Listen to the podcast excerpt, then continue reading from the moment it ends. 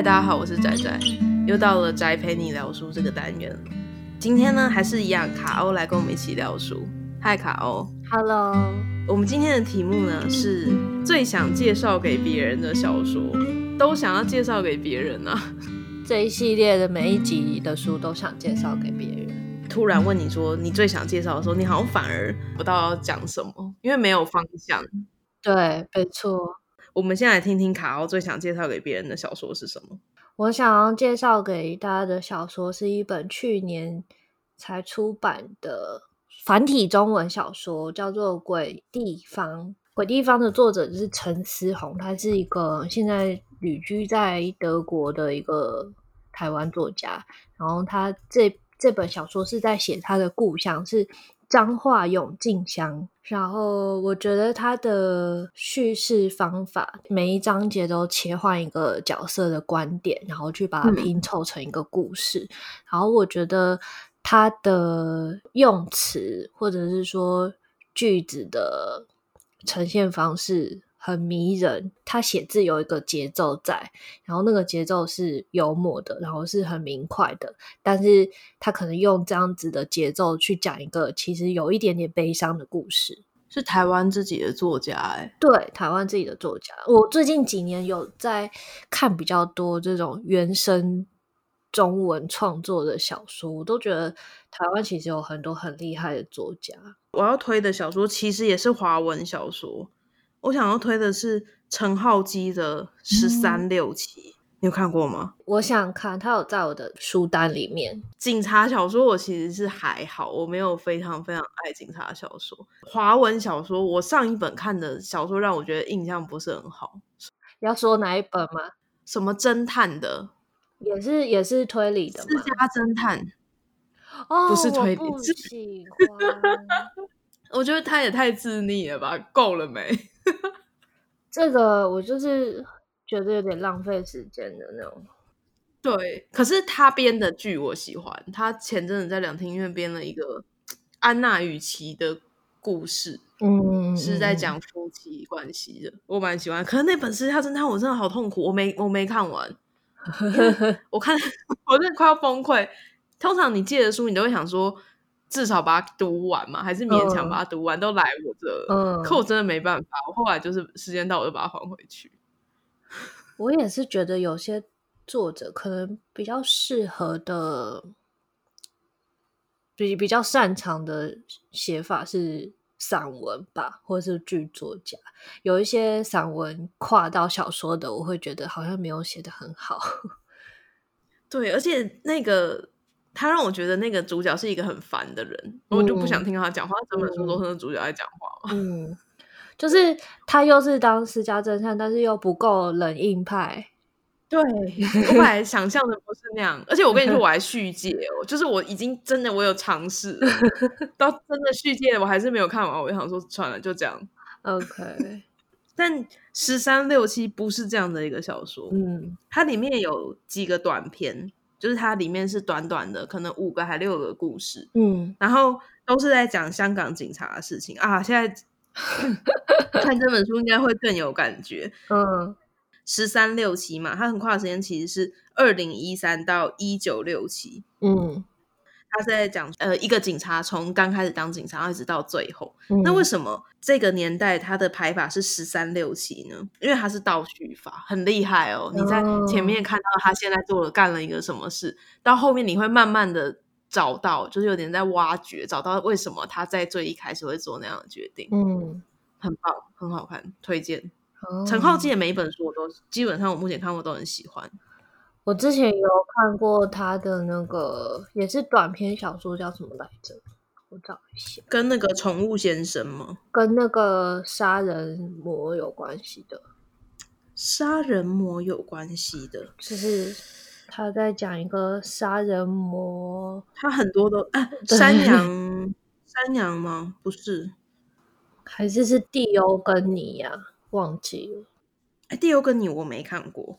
他跟宠物先生有写一个什么 stamp，那个好像也是短篇。嗯，嗯，他有写那个啊，就是筷筷子的筷。我因为他我很想要买，你有看吗？我也是想要买，呵呵趁 Kobo 现在可以买一下啊！对，现在在特价，对不对？可我已经买了两千多块，我真的应该再买吗？哎、欸，那我又想到，既然讲到华文作家，我想要推荐一本叫做《海边的房间》，作者是黄立群。这本我也非常非常非常喜欢。我原本只觉得他写散文很厉害，但是他写短篇小说好像也蛮厉害的。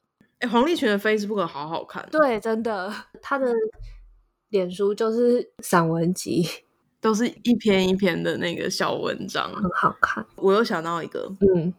就是我不知道你知不知道，这个是很早期的一个人，嗯，就是他有名的作品应该是《伤心咖啡店之歌》，朱少林，对，朱少林。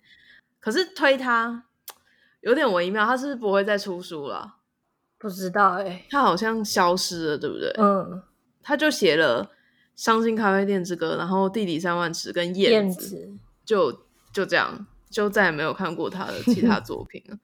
但我很喜欢《地底三万尺》，它是一个很奇妙的书。它的故事线其实是从四个不一样的人的角度去写，嗯，然后围绕着其中一个核心的人物。那那个核心的人物在最一开始发现一封信，然后是他写的，然后就串联起在那个城市吧，那应该算是一个城市，嗯，对，在那个城市里面四个人的故事。就是一个感觉很边缘的城市，里面有很多就是可能是坐牢啊，然后或者是在生活中过得不是很顺遂的人。嗯，我觉得那本书很好看，我好像有看过，但是也是非常非常久之前了。我有买那三本书，还好我有买。现在是不是绝对绝版？可是它卖这么好，会绝版吗？我等下去搜寻看看。然后那个什么书版啊？嗯人家不是说可以推荐我华文作家吗？嗯、大家都会推他的书，应该要啊，嗯，因为真的是一个很闪亮点嘛，嗯，就是就消失了，非常灿烂的 消失了，对啊，好想知道他现在在干什么，嗯，对，应该是跟我们差不多年代的人吧，他比我们大很多吧？我记得我是国中还高中看他的书，诶，我总觉得他好像跟我差不多大，诶。就就像我们看《邱妙金》，也会觉得那时候年纪差不多，可是他已经往生很久了。对，我跟你说，我是为什么最近会想到邱妙金，嗯，是因为李平遥她有 podcast，嗯嗯嗯，叫做《违章女生》，我好像是他不是前阵子请了那个《童女之舞》的作者曹丽娟老师，对，嗯，然后我就在推我的听众那本书，嗯，我就想到说还有另外一个人。嗯，就是 邱妙津，他们两个同样都是有很多觉得在当时非常辛苦的事情，嗯，可是用不一样的方式表达，然后不一样的结局，嗯，我就觉得很感慨。嗯，那我刚刚说的那个鬼地方，嗯，它其实也有一点同志文学的成分在，嗯，对，那个作者。本人也是男同志。啊，嗯，哎，讲到同志，完蛋，结束不了。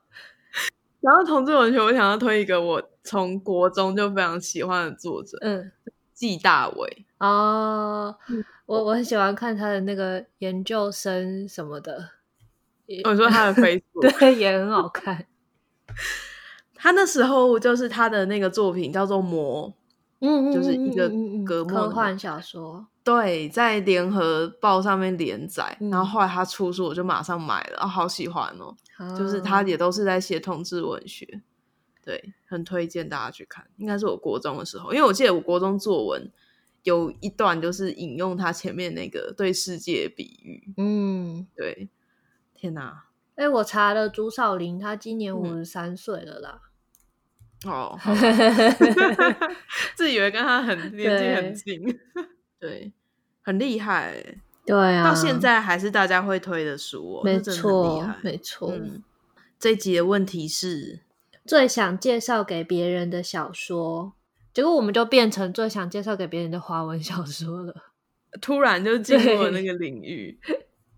我也很想知道大家。最想要推荐给别人的小说是什么？这个问题会很棒，因为像我电影也有做一个是最想推荐给别人的电影。嗯，哇，你就会看到、听到很多不一样的电影。而且我跟你说，我们那天开的时候啊，嗯，有两个人选了同一部电影，哦，真的。然后理由很像，是什么？马上红娘配对，就是威尔史密斯那一部叫做《最美的安排》哦。对我我没看，我也没有看。对，可是他们两个都看过，然后都非常喜欢，所以我觉得很神奇。对，直接我爱红娘配对成功，真的。